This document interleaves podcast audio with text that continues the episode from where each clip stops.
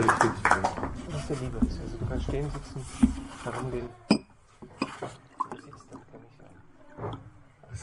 so viel Vorschusslorbeer, das wird ja recht peinlich. Trotz. Ich freue mich. Ich habe mich schon sehr gefreut zu kommen. Mm, wir haben derzeit ein bisschen Stress, weil meine Frau ist am Mittwoch operiert worden am Knie. Es ist eine harmlose Operation gewesen, sie ist schon wieder mobil, aber wir wohnen daher nicht zu Hause und daher ist alles ein bisschen schwierig. Heute ist uns eingefallen, dass wir die Vögel zu Hause ja füttern müssen. Die haben wir ganz vergessen. Ja, ich muss ehrlich sagen, wie ich mich jetzt vorbereitet habe auf den Vortrag, habe ich mir gedacht, ähm, ich war ein bisschen voreilig. Es ist nämlich ein Thema, wo ich merke, es ist mir einfach zu groß. Es ist nämlich seine, die Frage der geistigen Situation, ich werde das doch lieber suchen.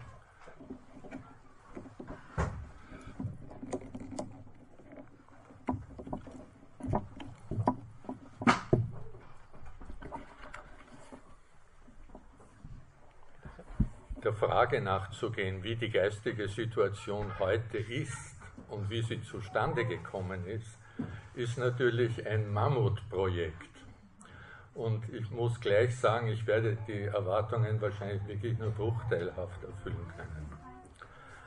Äh, ich muss auch vorausschicken, ich bin weder ein Philosoph, der also die ganze Philosophiegeschichte vortragen könnte, noch ein Historiker, der so profunde Kenntnisse über die Geschichte Europas hat. Ich bin jemand, der den Segen hatte, ein Leben lang lernen zu dürfen und noch dazu dafür bezahlt zu werden. Ich habe das zuerst in einem wissenschaftlichen Institut, zehn Jahre in der Wirtschaftsforschung machen dürfen und hört man mich gut, so, ja. Und habe dann später eben äh, war ich als Journalist bei der Wochenzeitung Die Furche tätig und das war eigentlich auch ein dauerndes Lernen, äh, für das ich honoriert worden bin. Also was ich versuchen möchte, ist die Zeichen der Zeit ein bisschen zu verstehen und, und, und, und zu fragen, wie sind wir in die Situation gekommen. Denn im Grunde genommen ist mein heutiges Thema, wie hat Europa eigentlich den Glauben Die Denkanstöße dazu habe ich jetzt neuerdings über dieses Buch bekommen, das ich wirklich sehr empfehlen kann. Es ist von einem US-Amerikaner Rod Dreher geschrieben und heißt die Benedikt-Option. Und im Untertitel heißt eine Strategie für Christen in einer nachchristlichen Gesellschaft. Diese Aussage ist wichtig, dass wir in einer nachchristlichen Gesellschaft sind. Vor kurzem hat übrigens der Erzbischof Genswein, dieses, diese Woche muss das gewesen sein, hat der Erzbischof Genswein, also der Sekretär von Benedikt XVI. und der jetzt auch im Vatikan unter Papst Franziskus eine bedeutende Funktion einnimmt, hat dieses Buch vorgestellt.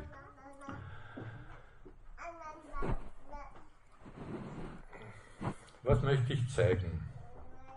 Die erste Frage, der ich nachgehen möchte, ist, war Europa jemals christlich? Die zweite, ist sie es heute nicht mehr? Wie ist es dazu gekommen, wenn wir zu der Antwort kommen sollten, dass Europa christlich war und die Situation jetzt kennzeichnen als eine, die nicht mehr christlich ist? Und was bedeutet das für uns Christen heute? Ich bezweifle, dass ich zu all diesen Antworten kommen werde heute. Wenn wir einen Blick auf den Globus, warte, ich muss nur schauen, wann, wann muss ich denn aufhören? Sag mir das. 10 vor 5. Jetzt ist 16 Uhr 9. Ja. Etwas vor. Kurz vor 5, ja. Okay. Wenn man einen Blick auf den Globus wirft, dann ist eigentlich Europa der einzige Kontinent, der nicht geografisch wirklich abgegrenzt ist. Im Grunde genommen ist Europa eine Halbinsel von Asien. Schon mit einer besonders auffallenden Form, dass es sehr fein gegliedert ist, dass die Meere sehr weit hereinreichen in diesen Kontinent. Aber eigentlich ist es ein westlicher Ausläufer von Asien. Jetzt warum ist man dazu gekommen, das als eigenen Kontinent jetzt zu definieren? Und da ist die Antwort ganz eindeutig, nämlich wenn man auf die Religionskarte schaut. Europa ist jener Kontinent, der in jeder Religionskarte als christlich eingezeichnet wird. Und das nicht nur seit ein paar Jahren, im Gegenteil, da wäre es langsam problematisch, ob wir diese Bezeichnung noch wählen würden, aber der Großteil Europas ist seit etwa 1000 Jahren christlich und Teile davon seit 2000 Jahren christlich.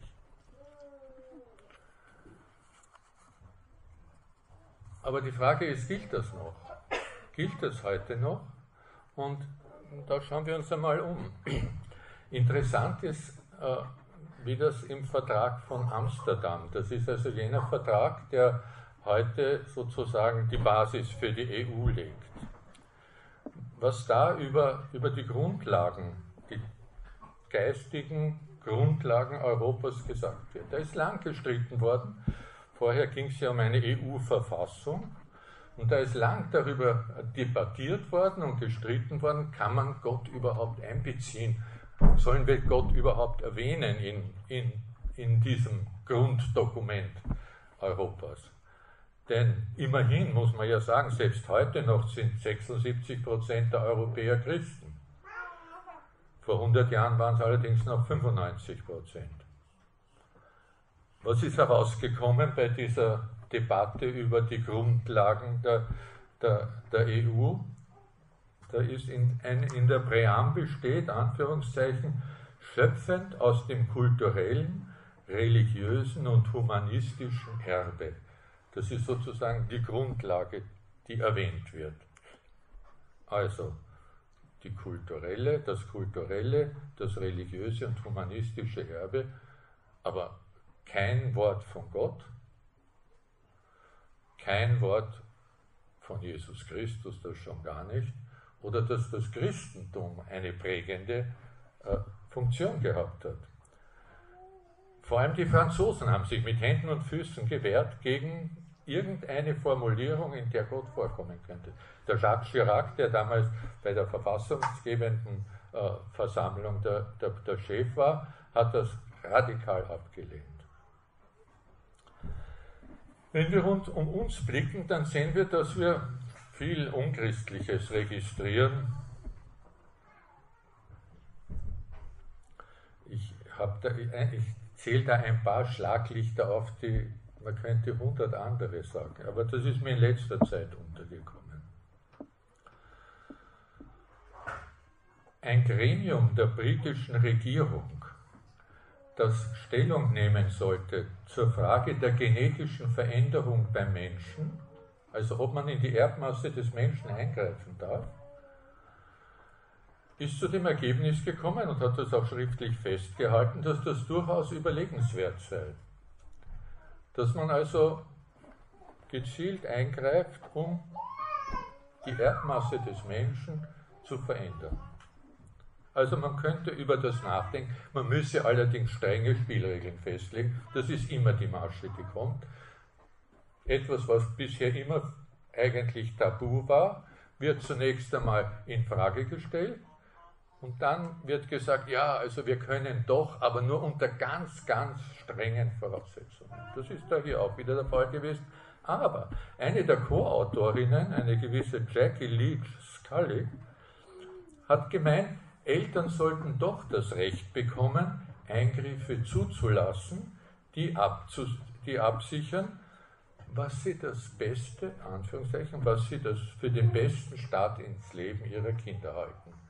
Also da wird schon gesagt, was, in welche Richtung das gehen soll. Ebenfalls eine Meldung aus England. Der Verwaltungsrat von Cornwall, der also auch über die Schulen zu bestimmen hat, hat festgelegt, dass Heidentum, man höre und staune, als Religionsfach eingeführt wird. Heidentum, ja. Elfjährige sollen Grundlagen des alten und neuen Heidentums beigebracht bekommen. Eine Meldung äh, die ich in der Furche gefunden habe. In Deutschland hat der Esoterikmarkt, also all diese zweifelhaften Dinge, einen Wert von 20 bis 25 Milliarden Euro. 20 bis 25, der Esoterikmarkt. In Österreich gibt es 17.500 Humanenergetiker. Das sind auch alles Leute, die auf ähnliche Weise dann irgendwie äh, Einfluss nehmen auf die Gesundheit ihrer Mitmenschen. In Frankreich wiederum ist festgestellt worden, dass es im Jahr 2007 etwa 25.000 Satanisten gab. 80% unter 21. Im Jahr 2012 hat man 485 Grabschändungen an französischen Gräbern festgestellt. In Frankreich gibt es zehnmal mehr Seher, also auch diese, so wie die, die Humanenergetiker und Seher, also solche Leute, die in der Richtung arbeiten, zehnmal mehr Seher als, was glauben Sie, als Priester. Zehnmal mehr. Auf einen Priester kommen in Frankreich zehn Seher. Und zwei von drei Jugendlichen, schätzt man, betätigen sich beim Tischrücken. Also, wenn wir das so betrachten, sehen wir, dass da also wirklich sich sehr viel in dieser Richtung, in Richtung unchristlich, in Bewegung gesetzt wird und, und, und, und auch agiert. Es ist jetzt die Frage, viele Leute glauben ja gar nicht mehr, dass, dass das Christliche wichtig ist. Und das muss uns ein Jude, nämlich der Professor Josef Weiler, ein Verfassungsjurist, der in den Vereinigten Staaten und ich glaube auch in Frankreich vorträgt, in, seinem, in einem Buch in Erinnerung rufen, dass Europa christlich ist und dass sich die Kirchen auf die Hinterfüße stellen sollen und das endlich viel deutlicher sagen, dass es darauf ankommt, dass auch Europa christlich bleibt. Und er sagt, man braucht doch nur durch Europa fahren. Europa ist durch und durch christlich geprägt. In jedem Dorf findet man eine Kirche. In jeder größeren Stadt findet man im Zentrum eine Kathedrale, zum Teil wunderbar gestaltet die Kirchen, gerade im deutschsprachigen Raum, wo noch ein Geld, die Kirche noch ein Geld hat, sind sie liebevoll gepflegt und ganz schön erhalten. Wir finden Kreuze auf den Bergen. Wir finden Marteln an den Wegrändern. Gehen Sie auf einen Friedhof, da finden Sie auch wieder Kreuze, Kruzifixe, Heiligenstatuen. Oder denken Sie an die Ortsnamen. Wie viele Ortsnamen haben den Namen eines Heiligen? St. Martin, St. Leonhard, St. Veit und so weiter. Also durch und durch christlich geprägt. Und da kann man nicht sagen, das ist von oben oktroyiert worden. Das hat man den Leuten aufs Auge gedrückt. Das haben die Mächtigen verordnet.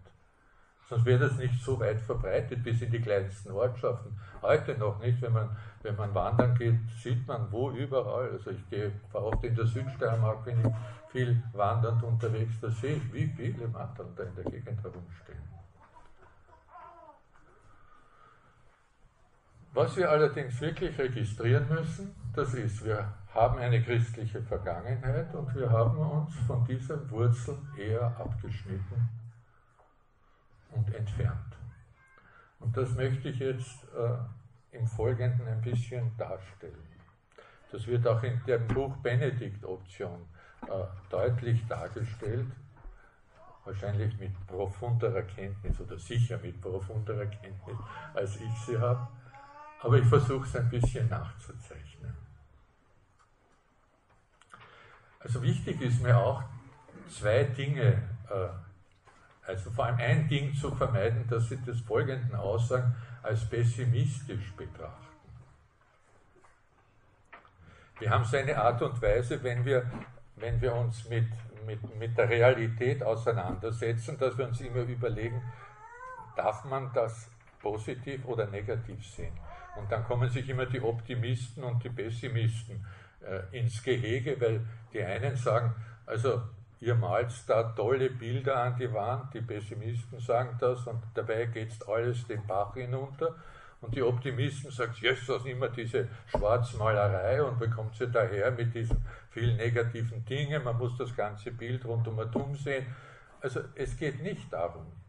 Nämlich, ich projiziere auch nichts für die, in die Zukunft. Weil die Welt ist kein Mechanismus, der abläuft. Und wenn ich jetzt das Ab, den Ablauf erkannt habe, dann weiß ich, wie die Zukunft sein wird, dass ich jetzt also entweder Grund zum Pessimismus oder zum Optimismus habe, sondern es geht darum, die Realität halbwegs zu erkennen.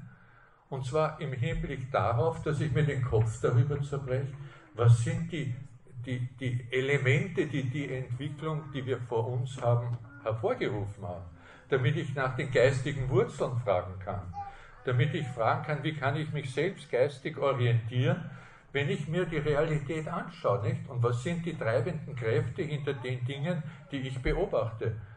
Also es geht nicht um Prognose, es wird alles jetzt, also die Welt geht im Jahr 2022 unter oder es kommt jetzt der, der, der, der, der Präsident Trump wird alles gut machen.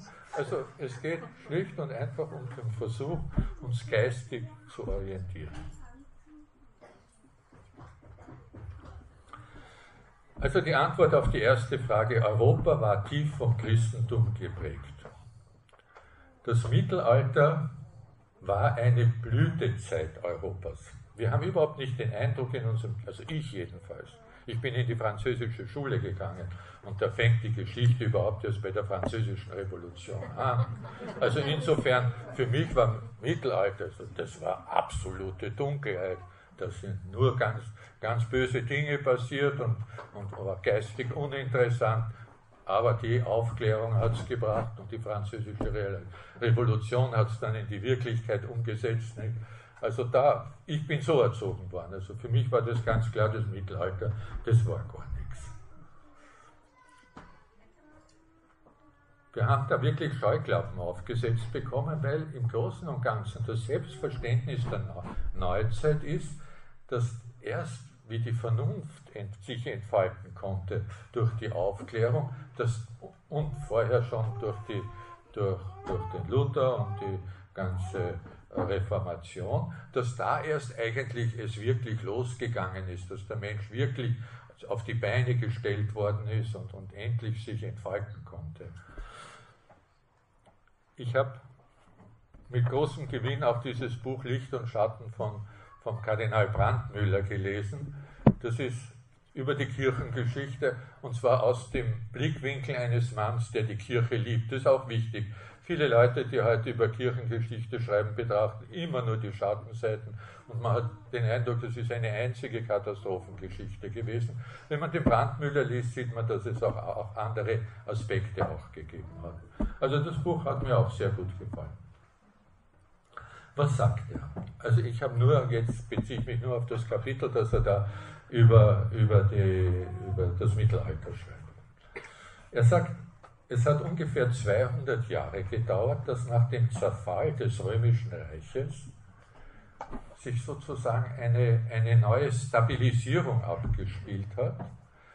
Eine Stabilisierung, die wieder eine halbwegs eine Sicherheit nach dieser Völkerwanderungszeit, wo alles drunter und drüber gegangen ist, äh, sich eingestellt hat. Aus dem Chaos, sagt er, erwächst die Christianitas die Christenheit. Und da möchte ich schon, schon na, ich zitiere ihn einmal, das heißt, die Christianitas, das historisch einmalige Phänomen der Christianitas, einer Ellipse vergleichbar, deren beide Brennpunkte, Papsttum und Kaisertum, spannungsreich aufeinander bezogen, das Ganze zusammen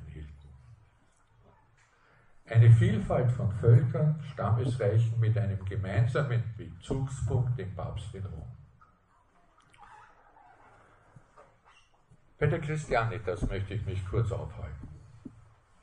Wir haben heute den, den Eindruck, dass die Christenheit, oder wir reden meistens vom Christen, eine Religion unter vielen ist.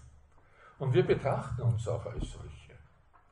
Und wir haben eigentlich komplett aus den Augen verloren, dass die Botschaft Christi eine einmalige Botschaft ist. Dass das, was Jesus Christus gebracht hat, herausragend, einmalig ein Alleinstellungsmerkmal hat. Denn es ist die Botschaft des lebendigen Gottes in die Welt hereingetragen. Und es ist nicht das Bemühen, alles was andere Religionen tun, vom Menschen her denkend zu Gott hinzustreben. Das sind zwei unterschiedliche Zugänge. Und wir müssen uns das ins Bewusstsein rufen. Wir haben eine einmalige Botschaft. Wir verlieren das so leicht aus den Augen, wenn heute das Gespräch der Religionen stattfindet. Wenn also, jetzt will jetzt, ich will jetzt das nicht, überhaupt nicht, nicht, nicht abwertend sagen, aber ich will nur sagen, ich will es nur feststellen. Wenn jetzt ein Hindu und ein Buddhist und ein Moslem und äh, weiß ich wer noch nebeneinander sitzt und daneben sitzt dann der Papst und, und der, der, der, der Bartholomäus von den Orthodoxen, dann ist das nicht ein Level. Der Papst und der Bartholomäus haben Jesus Christus zu verkünden. Das ist ein anderes Paar Schuh. Und das wusste die Christianitas. In der Christianitas wusste man das, dass Gott der Schöpfer war, dass er Jesus Christus in die Welt gesandt hat und dass er der Retter ist und dass sich das eigentliche Leben im Jenseits abspielt und dass es darauf ankommt, dass wir dorthin gut ankommen. Das wusste die Christianitas.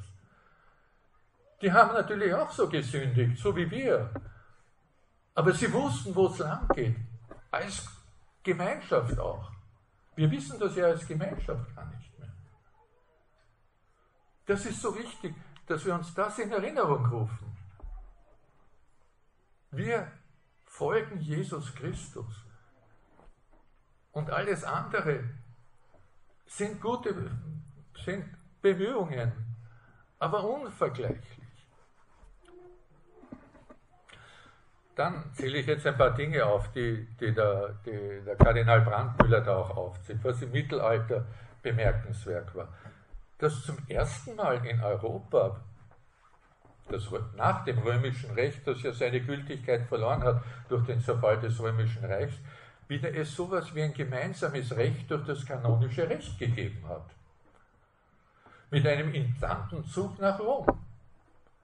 Und dass es so etwas gegeben hat wie eine gewisse, geringfügige, aber doch vorhandene Unabhängigkeit von den lokalen Mächtigen, weil es eben diesen Instanzenzug nach Rom gegeben hat.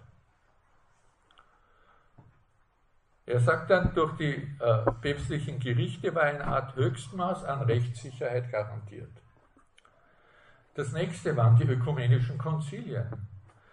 Da sind sie oft lange Zeit, monatelang oder jahrelang zusammengekommen. Und zwar war das ein Treffpunkt der, der Eliten sozusagen, weil auch die Fürsten und die Könige dort aufgetreten sind.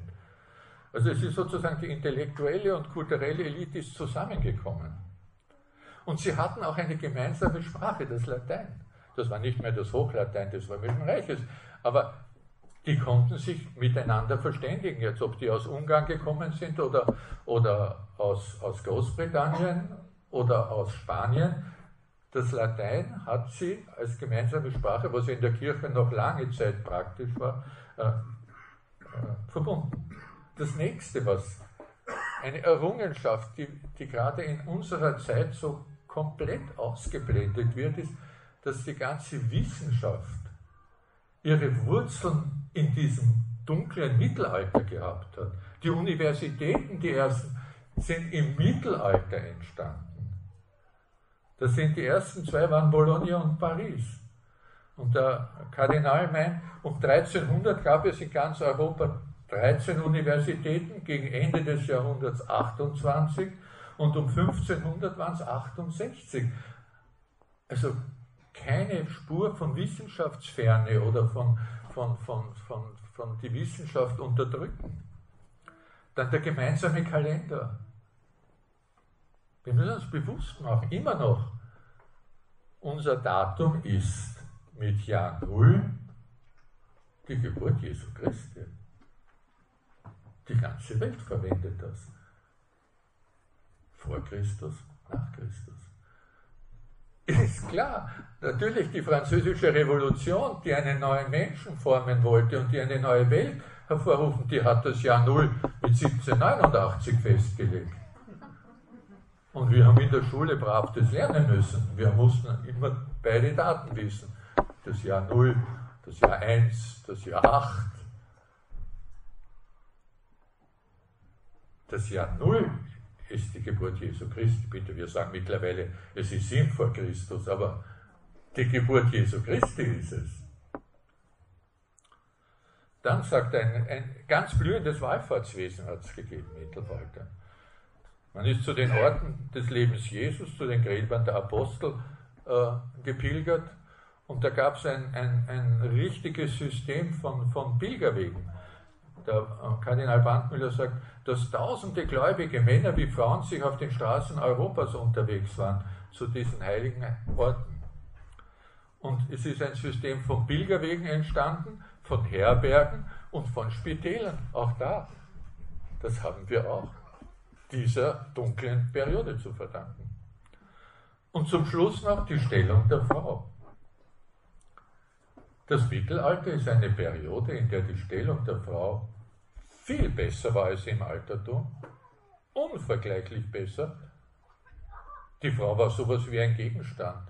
Die Frau war, ist gehandelt, ist selbstverständlich vom Pater Familias verheiratet worden und ist dann ins Eigentum des Mannes mehr oder weniger übergegangen. Und es war auch besser als dann in der Neuzeit. Weil da ist das römische Recht wieder übernommen worden. Und mit einer eher in der Tendenz abwertenden Stellung der Frau. Man denke nur, die, die großen Frauen im Mittelalter, Katharina von Siena, Hildegard von Bingen, Birgitta von Schweden, Gertrud von Helfter, Mechthild von Hageborn, viele sind Kirchenlehrerinnen geworden. In, in einem, da gibt es ein Buch, ein französisches, das heißt La femme au temps des cathédrales von Regine Pernoud, die untersucht die Stellung der Frau im Mittelalter und die erzählt zum Beispiel, dass es ein Männer- und ein Frauenkloster gegeben hat. Beide waren äh, Abteien. Und wissen Sie, wer der Chef von beiden also gemeinsam war? Die Äbtissin. Also solche Sachen gab es im Mittelalter.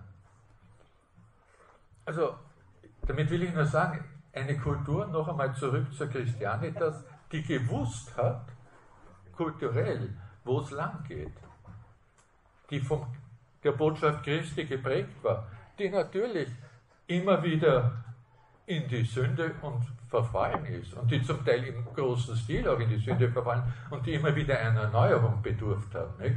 Das ist ja gar keine Frage. Wir denken an den Franz von Assisi zum Beispiel, wie notwendig das war, dass durch den Franz von Assisi wieder eine Erneuerung gekommen ist. Also, das ist damit nicht ausgeschlossen. Diese Verfallserscheinungen hat es gegeben. Aber man konnte, die, auch Wiederbelebungen hat es gegeben, eben durch Heilige, die aber auch wussten, in welche Richtung wieder zu beleben ist. Ja. Ich darf mal auf die Uhr schauen. Geht noch ein bisschen.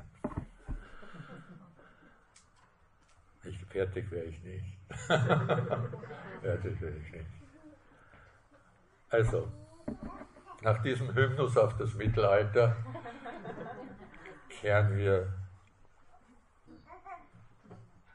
zu der Tatsache hin, wenden wir uns der zu, dass diese Ordnung Schaden erlitten hat. Und wie immer durch das Versagen der Christen. Das ist es. Es ist nicht so sehr der Welt den Vorwurf zu machen, sondern es ist der Vorwurf denen zu machen, die eigentlich die Botschaft kennen und die eigentlich nach ihr leben sollten.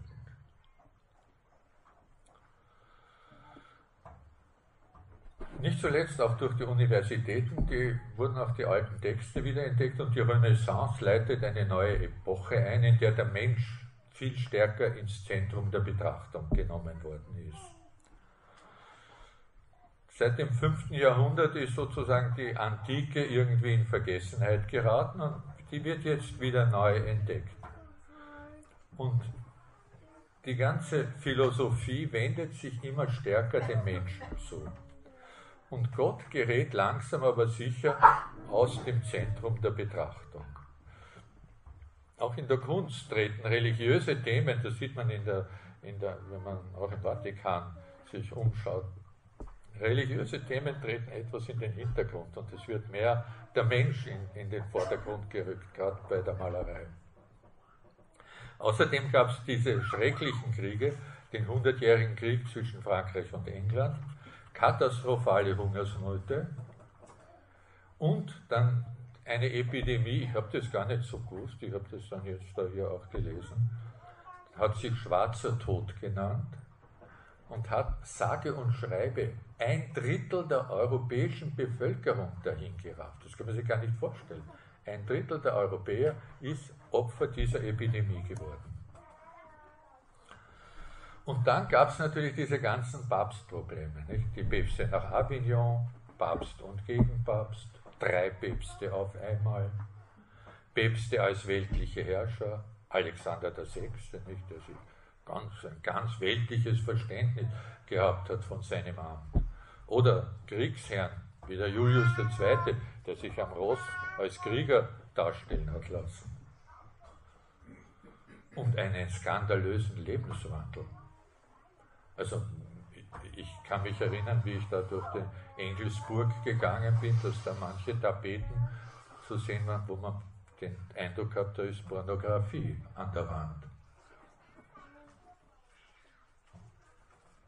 Dreher sagt, also hier der Rottdreher in dem Buch, das Rom der Renaissance war eine Kloake des Lasters und die Korruption erstreckte sich weit über den päpstlichen Hof und die Mauern des Vatikans hinaus. Dagegen sind dann die Reformatoren Sturm gelaufen. Verständlich, verständlich. Aber auch erfolgreich.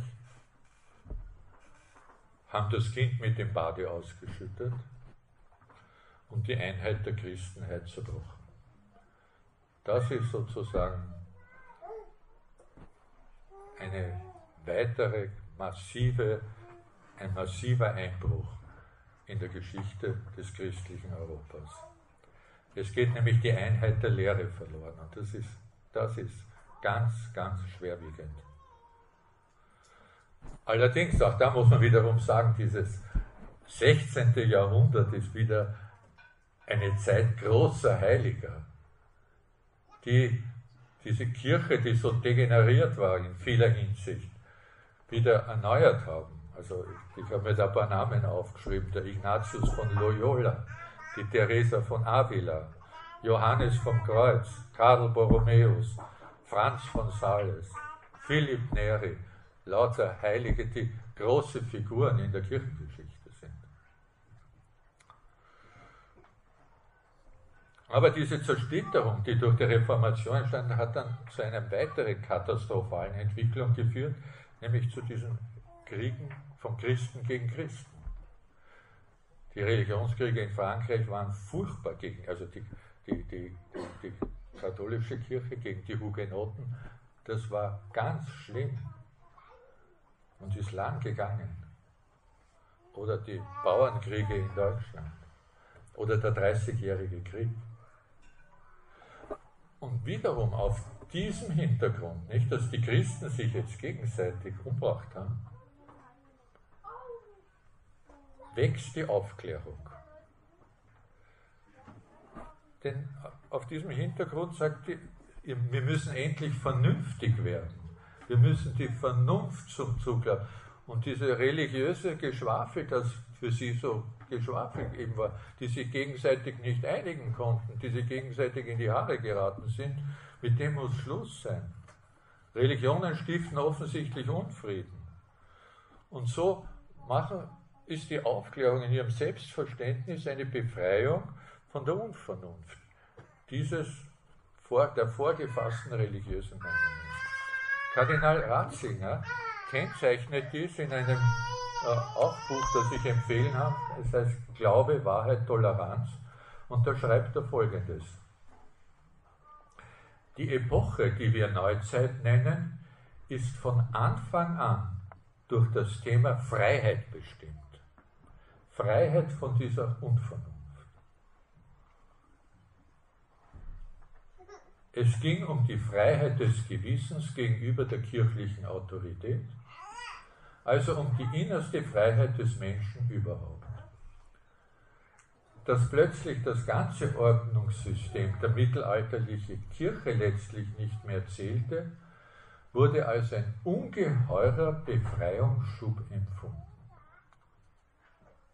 Also man hat sich sozusagen freigespielt jetzt von dem, was die Kirche nicht mehr als heilbringende Botschaft vermittelt hat, sondern als ein Befreiungsschub von einem von oben verordneten Verhaltensmaßregeln. So ist, hat sich die Optik verändert.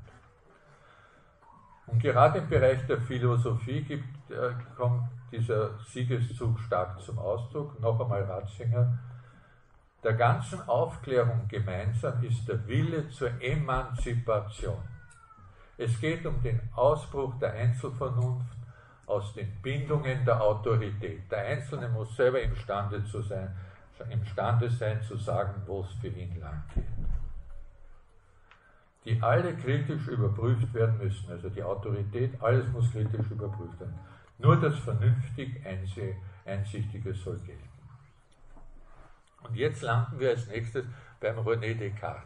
Weil ich glaube, also der hat mich sehr beeindruckt, aber der ist auch bei uns in der Schule immer als die eigentliche Autorität zitiert worden. Der René Descartes, mit dem hat eigentlich das Denken überhaupt erst so richtig angefangen.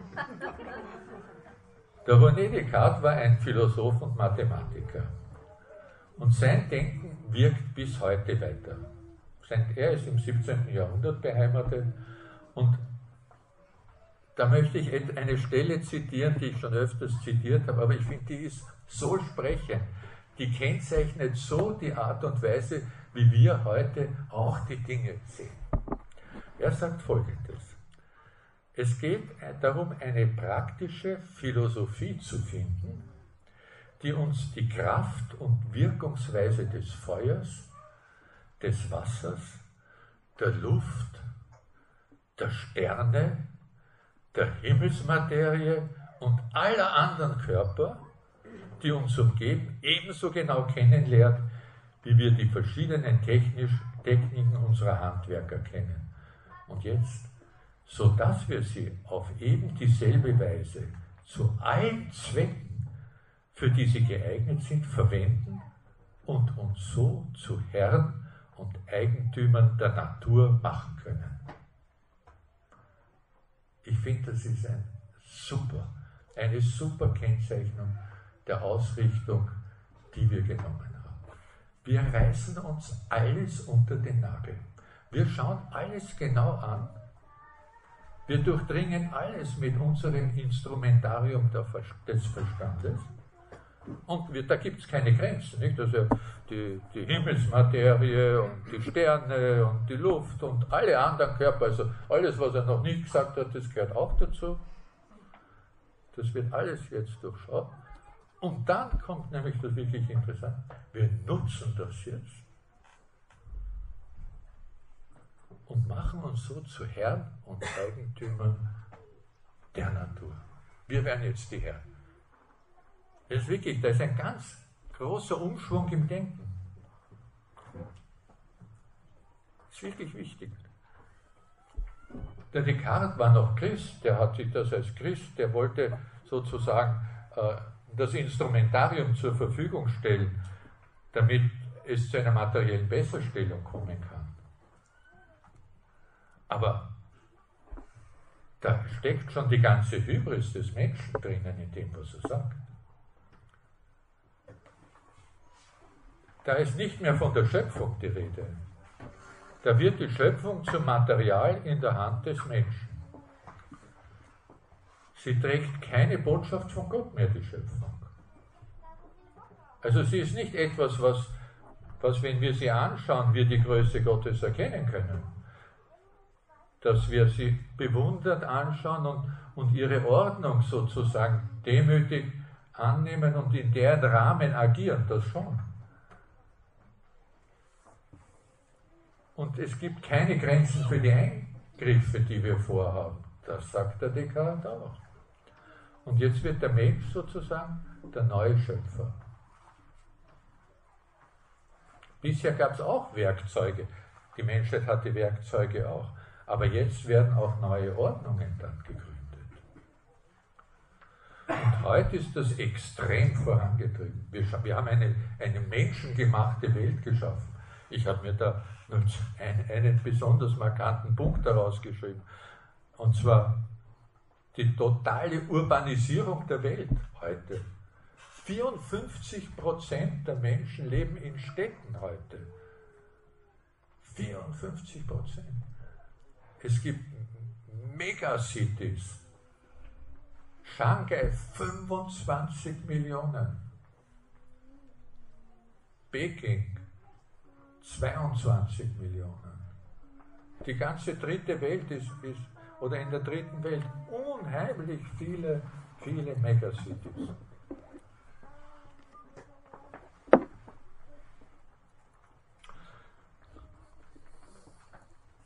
Ein Wort noch zu, zu Voltaire. Der Historiker Jean Daujas, ein Franzose, schreibt, Voltaire meine, der Mensch, der ausschließlich auf die natürliche Erleuchtung seiner Vernunft vertraut, braucht keine göttliche Offenbarung. Der geht jetzt den Schritt weiter, den der Descartes noch nicht gegangen ist, aber der im Denken von Descartes schon drinnen steckt. Der Voltaire sieht das dann bereits so. Er ist von Natur aus guter Mensch und bedarf nicht der Gnade und des Heils. Gleichzeitig mit dem Christentum lehnt Voltaire aber alle Religionen ab. Also er ist nicht nur gegen die Kirche, das schon besonders, aber alle Religionen.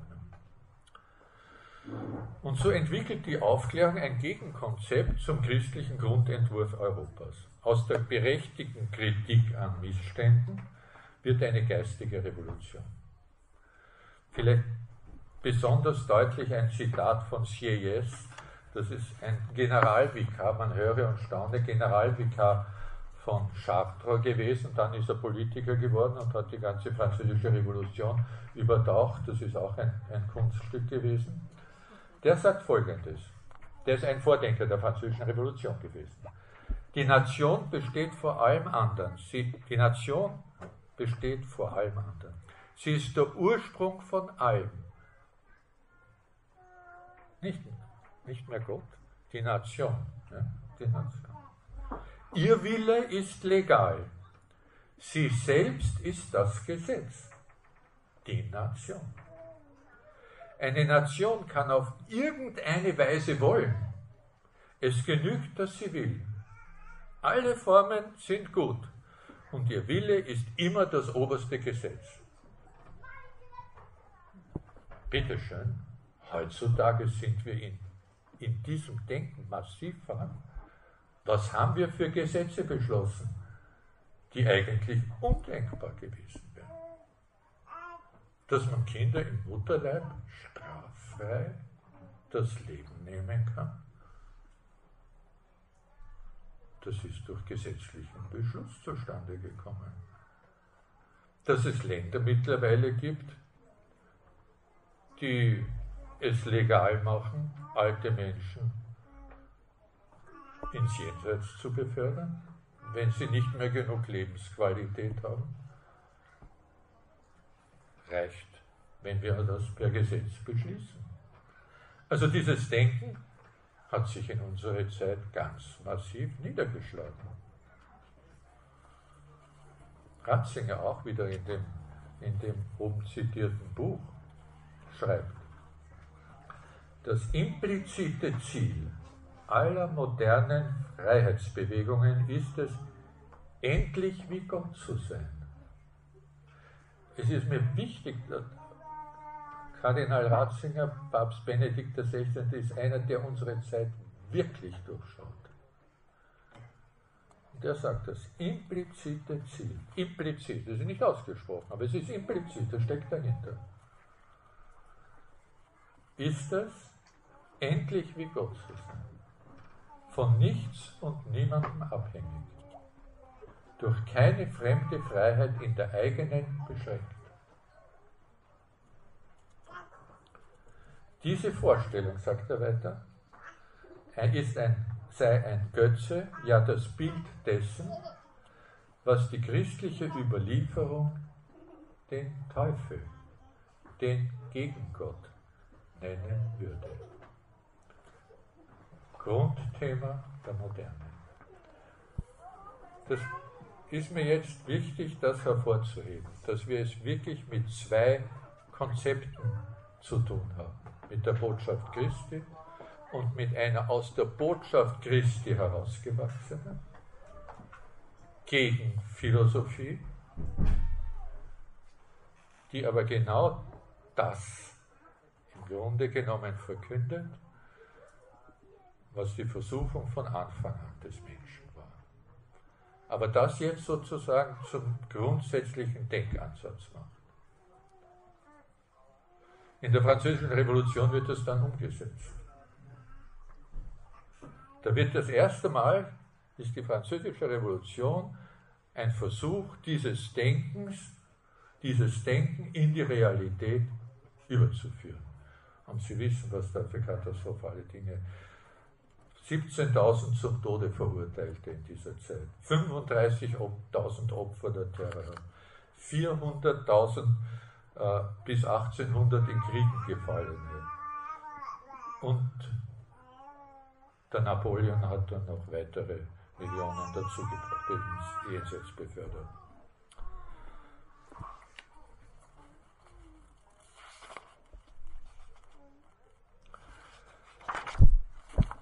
Die weiteren Katastrophen erwähne ich jetzt nur, aber der Kommunismus, zig Millionen Opfer, der Nationalsozialismus, Millionen Opfer, Immer sind es gottlose Systeme. Immer sind es Versuche, durch menschliche Vernunft ein Lebenskonzept zu entwickeln, das sich als tödlich erweist.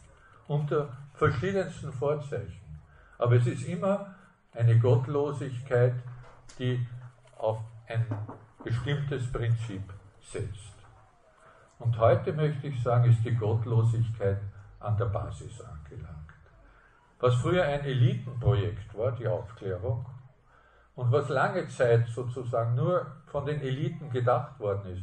Ich würde sagen, bis, bis ins Anfang des 20. Jahrhunderts gab es immer dieses, diese Gegenbewegungen, wenn es zu schlimm geworden ist durch Revolutionen und durch irgendwelche Kriege, dann, dann haben wieder restaurative Bestrebungen Aufwind bekommen und es ist auch so gewesen, dass im 19. Jahrhundert zum Beispiel ein großer missionarischer Elan, besonders die französische Kirche, die furchtbar gelitten hat unter der französischen Revolution, ist aufgeblüht in, in, in, dem 19. Jahrhundert und hat Missionare, ganz Afrika, also in Afrika, nicht? diese große Afrika-Mission ist, ist vielfach französisches Werk. Nicht? Und auch, äh, auch wenn die Styler-Missionare denken. Also es gibt immer wieder diese Aufbrüche, nicht? Aber im Großen und Ganzen war, war das zunächst ein, ein Elitenprojekt. Sie haben ja schon so lange zugehört. Ich höre jetzt auf. Ich höre jetzt einfach, auf. Es wäre noch so viel zu sagen. Aber danke für die Aufmerksamkeit. Nein, nein, ich sage noch, bitte, das möchte ich haben, dass Sie mitnehmen, dass sich zwei Ideologien dass sich zwei Arten des Denkens gegenüberstehen. Und dass es wichtig ist, das klar zu sehen, dass wir in einer Phase sind, wo es wirklich um eine Erneuerung der Botschaft Christi ich, ich wäre dann auch noch gerne auf die Situation der Kirche eingegangen, weil selbst dieses Denken ist natürlich auch massiv in die Kirche eingedrungen. Das, das müssen wir uns ganz klar machen. Ne? Und deswegen ist diese große Verunsicherung auch vielfach. Ne? und dass eben es einer Erneuerung bedarf, die wirklich wieder bei Jesus Christus anfängt. Und dass er die große Hoffnung ist und dass er auch Auswege aus den Sackgassen unserer Zeit weiß. Und dass wir uns nichts von irgendwelchen oberen, von der Politik müssen wir uns nichts erwarten. Wir müssen uns auch nicht von den Medien irgendwas erwarten, sondern von Orten wie hier. Das ist die große Hoffnung. Und deswegen bin ich auch so gern hergekommen, weil da allein schon, wenn ich in ihre Gesichter schaue, danke ich auch. Ja, danke vielmals.